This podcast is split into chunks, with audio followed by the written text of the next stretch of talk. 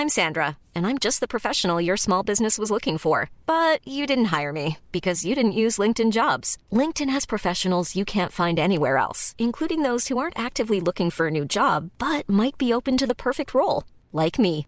In a given month, over 70% of LinkedIn users don't visit other leading job sites. So if you're not looking on LinkedIn, you'll miss out on great candidates like Sandra. Start hiring professionals like a professional. Post your free job on linkedin.com/people today. Bonjour Monsieur le Ministre. Bonjour Laurent Ferrari. Bienvenue dans la matinale de CNews. On va parler des sujets de vos dossiers, notamment celui du pouvoir d'achat qui préoccupe énormément les Français. Mais d'abord un mot de- du maire de Saint-Brévin qui a démissionné, euh, lassé des agressions, des menaces, des insultes qu'il a reçues euh, parce qu'il voulait implanter un centre d'accueil de demandeurs d'asile dans sa commune. Est-ce qu'il faut mieux protéger les élus locaux, Monsieur le Oui, Ministre c'est indispensable.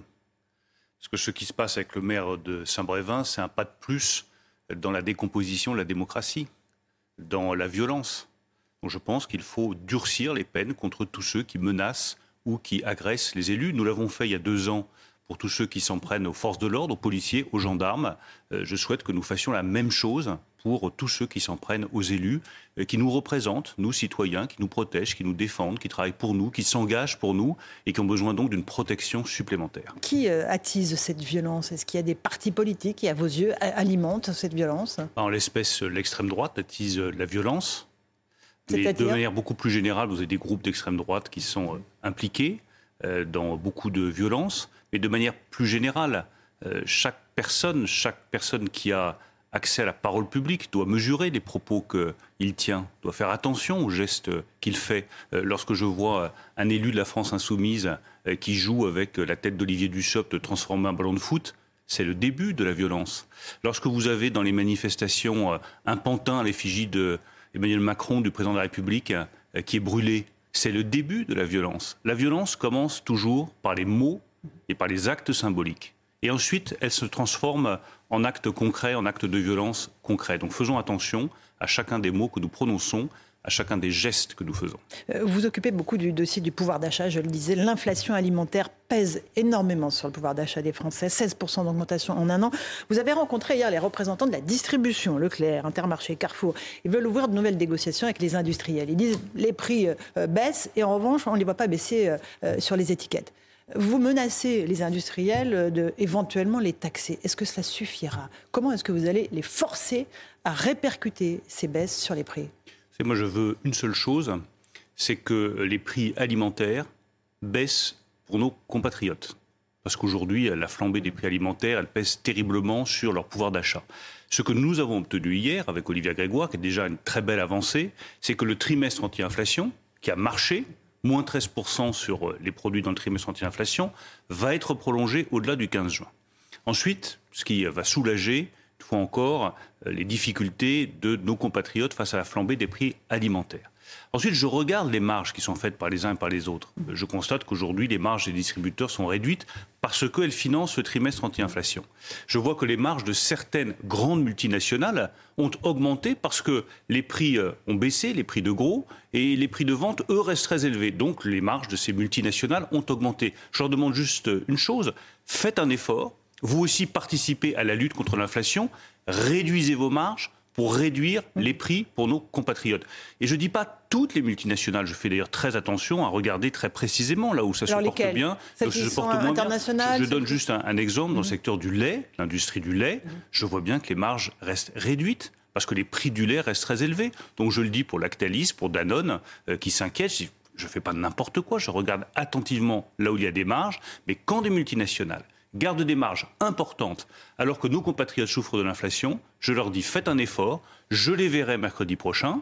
Soit ces multinationales qui ont des marges importantes font un effort, et tant mieux, et, et tout le monde participera de la solidarité nationale, soit elles ne le font pas, et dans ce cas-là, je garde toutes les options sur la table. Mais est-ce que finalement, ce n'est pas l'État, au fond, qui bénéficie le plus de cette inflation? Parce que la TVA, elle va dans vos caisses, enfin les caisses de l'État, évidemment. Oui, mais l'État, euh, il met en place euh, le bouclier sur le prix du gaz, le bouclier sur l'électricité. Euh, ça nous coûte des milliards Bah oui. d'euros. On nous reproche d'ailleurs parfois de trop protéger contre l'inflation. Vous avez l'indemnité carburant transport qui coûte aussi à l'État. Nous avons mis en place une protection massive et efficace contre l'inflation. Mais je peux vous dire que l'État ne se fait pas de gras sur la hausse de- des prix. Au contraire, il protège ça coûte cher. Et maintenant que l'inflation doit diminuer à partir de l'été, ben, il faudra bien revenir à des dépenses plus raisonnables. Euh, l'une des conséquences de cette hausse des coûts, notamment de l'énergie, c'est les défaillances d'entreprises. Le nombre de défaillances euh, cumulées autour des derniers mois est en hausse de 47,1%. Comment est-ce que vous pouvez nous dire qu'on crée des entreprises en France alors qu'en réalité on en ferme? Ah, parce que pendant euh, deux ans, vous avez eu beaucoup moins de faillites qu'il n'y en a eu d'ordinaire, parce qu'il y a eu une protection massive avec le quoi qu'il en coûte. Les entreprises ont été très protégées. Là encore, nous revenons à la normale, à une situation normale. Mais dans un temps normal, il y a plus de 50 000 faillites d'entreprises chaque année. Donc nous faisons très attention évidemment à la situation des entreprises, mais ça fait partie de la vie économique d'avoir des entreprises qui se portent bien, d'autres qui ont des difficultés. Euh, L'État vient à la rescousse de celles qui sont viables, mais ça fait partie aussi de la vie économique d'avoir des entreprises, 50 000 par an, qui font faillite. Encore un mot de l'inflation, parce qu'encore une fois, c'est le sujet de préoccupation majeure des Français. Quand est-ce qu'elle va enfin décroître dans notre pays euh, Le pic, le fameux pic dont on parle depuis plus d'un an, vous le voyez pour quand cette fois-ci Elle commence déjà, même si c'est pas perceptible euh, dans le porte-podet de chacun, mais elle commence déjà à décélérer. L'été prochain, c'est toujours la date que j'ai fixée, nous devrions voir l'inflation ralentir plus significativement. Et notre objectif avec les distributeurs, je l'espère avec les industriels, c'est de casser la spirale inflationniste sur les prix alimentaires à l'automne, vers le mois d'octobre. Mais ça suppose que les négociations commerciales sur les prix rouvrent maintenant. Les distributeurs ont même été très précis. Il faut que ces négociations rouvrent avant la fin du mois de mai. Si elles ne rouvrent pas avant la fin du mois de mai, ben, les prix vont continuer à augmenter, y compris jusqu'à l'automne. C'est pour ça qu'aujourd'hui, je sonne le rappel de tout le monde, je mobilise tout le monde, je mets tout le monde autour de la table et notre objectif commun, distributeur, industriel, pouvoir public, doit être casser la spirale inflationniste d'ici l'automne prochain. Et c'est maintenant que ça se joue. Est-ce que vous êtes d'accord avec Michel-Édouard Leclerc qui dit qu'on ne reviendra jamais au prix d'avant? Au fond, l'inflation va rester structurelle elle sera structurellement plus élevée, oui, mais je l'ai là aussi jamais caché, pour une raison qui est une bonne raison, qui est que nous relocalisons nos productions. C'est vrai pour euh, l'agriculture, c'est vrai pour l'industrie, et c'est sûr, on va parler de batterie électrique. Mhm. C'est plus cher de produire une batterie électrique en France. Mais socialement, c'est mieux. En termes d'emploi, c'est mieux. Pour la création d'emplois d'ouvriers, c'est mieux. Et pour l'environnement et la planète, c'est infiniment mieux. C'est pour ça qu'à la sortie de cette crise inflationniste, on aura probablement une inflation structurellement plus élevée que celle que nous avons connue au cours des 20 dernières années. On va parler d'industrie. Vous serez dans quelques heures euh, avec le chef de l'État à Dunkerque. Euh, justement, une firme taïwanaise doit annoncer l'ouverture d'une usine de batteries électriques. Euh, Emmanuel Macron veut réindustrialiser la France à la bonne heure. Ce que je veux, dit-il, c'est un vrai plan Marshall de la réindustrialisation de nos territoires économiquement perdus. Sauf que c'était en 2017 qu'il a dit ça, monsieur le maire. Qu'est-ce qui s'est passé depuis? Ça a donné des résultats Ben non, pas rien. Euh, si vous regardez, je pense que euh, les faits et les chiffres sont sans appel. Au cours des trois dernières décennies, 2,6 millions d'emplois industriels détruits. Une saignée révoltante, un abandon de la culture ouvrière, 600 usines confirmées, un désastre économique et je dirais même un désastre moral. En 2017. Et humain. Et humain. Mais en 2017, nous avons pris des décisions courageuses qui étaient indispensables pour réindustrialiser. La première des décisions, c'est nos décisions fiscales qui sont vilipendées par tout le monde. Ah, ils font la politique des riches, ils baissent les impôts, ils baissent l'impôt sur les sociétés, ils baissent l'impôt sur le capital. C'est pas la politique des riches, c'est la politique de l'industrie, c'est la politique des ouvriers, c'est la politique des territoires. Parce qu'en ayant une imposition du capital moins chère, l'industrie qui consomme beaucoup de capital, Prologium, c'est 5,6 milliards d'euros d'investissement, c'est beaucoup de capital. Ben, l'industrie revient, le territoire redevient attractif, et en six ans, nous avons, au cours des deux dernières années, 200 usines ouvertes. 80 000 emplois ouvriers créés. C'est la première fois depuis 30 ans que nous recréons des emplois ouvriers et que nous rouvrons des usines. Maintenant, on veut accélérer. On a une opportunité, c'est la transition écologique. On va avoir besoin d'hydrogène vert, de batteries électriques, de véhicules électriques, de panneaux solaires. Eh bien, on veut utiliser cette transition écologique comme moyen d'accélérer la réindustrialisation de la France. Euh, Emmanuel Macron a dit quelque chose qu'on a du mal à comprendre. Hier, il a dit, il a parlé de l'industrie verte, il dit on veut une pause dans la réglementation environnementale européenne. Ça, veut dire quoi en fait? Vous voulez revenir en arrière? Certainement. C'est genre l'écologie, c'est bon maintenant, ça suffit? Pause ne veut pas dire REC. D'accord. Pas retour en arrière. Ça veut dire simplement il y a des règles. C'est, je le rappelle, les plus exigeantes de toute la planète. Donc plutôt que de vouloir toujours les renforcer, il faut les appliquer. Et je pense que le président de la République a mille fois raison de dire mais euh, arrêtons de toujours vouloir ajouter des normes, vérifions simplement que celles qui existent, qui sont bonnes, qui sont justes, qui sont nécessaires pour le climat, sont réellement appliquées. Ça vaut pour l'Europe, ça vaut aussi pour la France. Vous savez qu'il y a euh, une disposition réglementaire très importante qui s'appelle le bilan des émissions de gaz à effet de serre. Chaque entreprise d'une certaine taille doit le faire.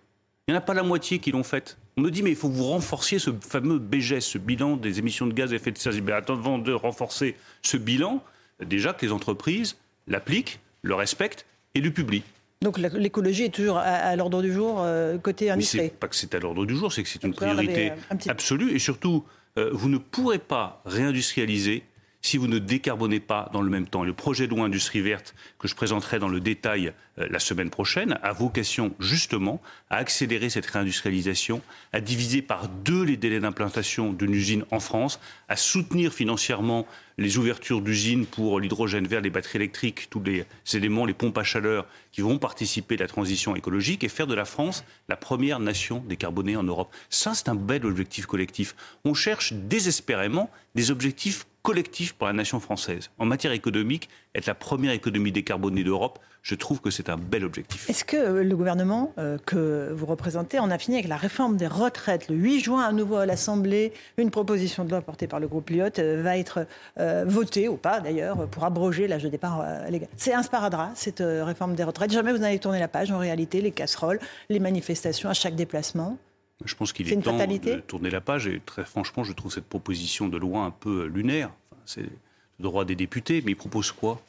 On va faire comment pour euh, financer euh, le régime de retraite par répartition en 2030 C'est quoi leurs options? C'est euh, augmenter les cotisations, donc baisser les salaires? C'est ce qu'ils veulent?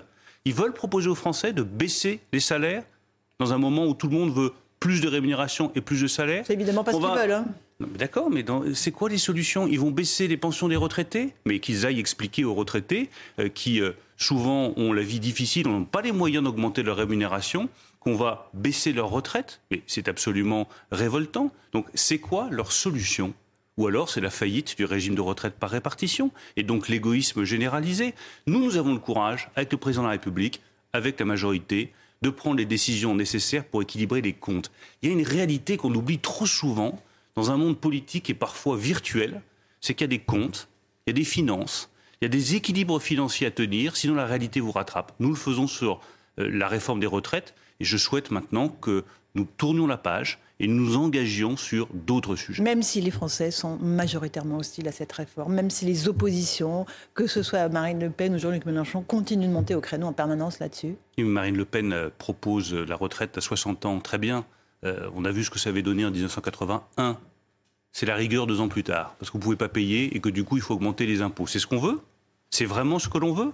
Euh, Jean-Luc Mélenchon, oui, il a des propositions. Il dit qu'il faut supprimer les défiscalisations des heures supplémentaires. Mais tout à l'heure, nous serons à Dunkerque. Moi, j'aimerais bien les dire aux ouvriers qui font des heures supplémentaires défiscalisées. On vous les supprime on va vous supprimer 150, 200, 250 euros de rémunération supplémentaire. Il faut aller au bout de la logique, il faut aller au bout de la réalité. Parce que moi, je commence à être lassé de tous ces extrêmes qui vous expliquent que face à cette vie compliquée, il y a des solutions extrêmement simples. Si on avait suivi Marine Le Pen depuis dix ans dans toutes ses propositions, on serait sorti de l'euro on aurait fait comment face à la crise du Covid? On n'aurait pas eu de dette commune, on n'aurait pas été protégé. On aurait baissé la TVA pour protéger les Français contre l'inflation. Ça serait allé dans la poche des distributeurs et ça aurait été moins efficace que notre bouclier sur le gaz ou sur l'électricité. On serait du côté de Vladimir Poutine et de la Russie dans la guerre contre l'Ukraine au lieu d'être du côté de la liberté comme nous le sommes. On aurait été soigné avec de la chloroquine face au Covid au lieu des mesures que nous avons prises pour lutter avec efficacité contre cette épidémie. Moi, je veux dénoncer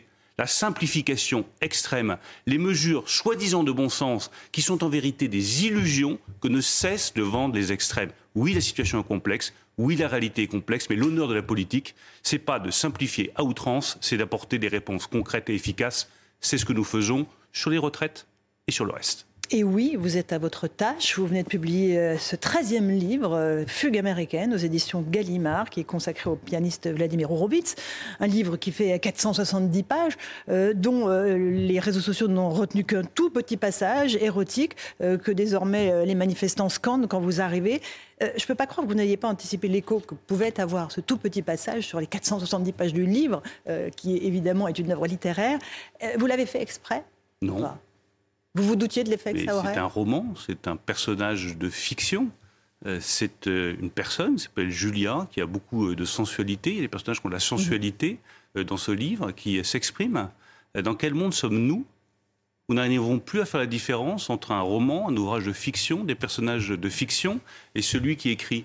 Mais ça vous celui touche qui écrit... Ah, que ça me ce touche pas du tout. je, trouve, je, dis- je trouve juste qu'il faut lire le livre. Mmh. Euh, Celui qui écrit n'importe pas beaucoup, l'écrivain n'importe pas beaucoup.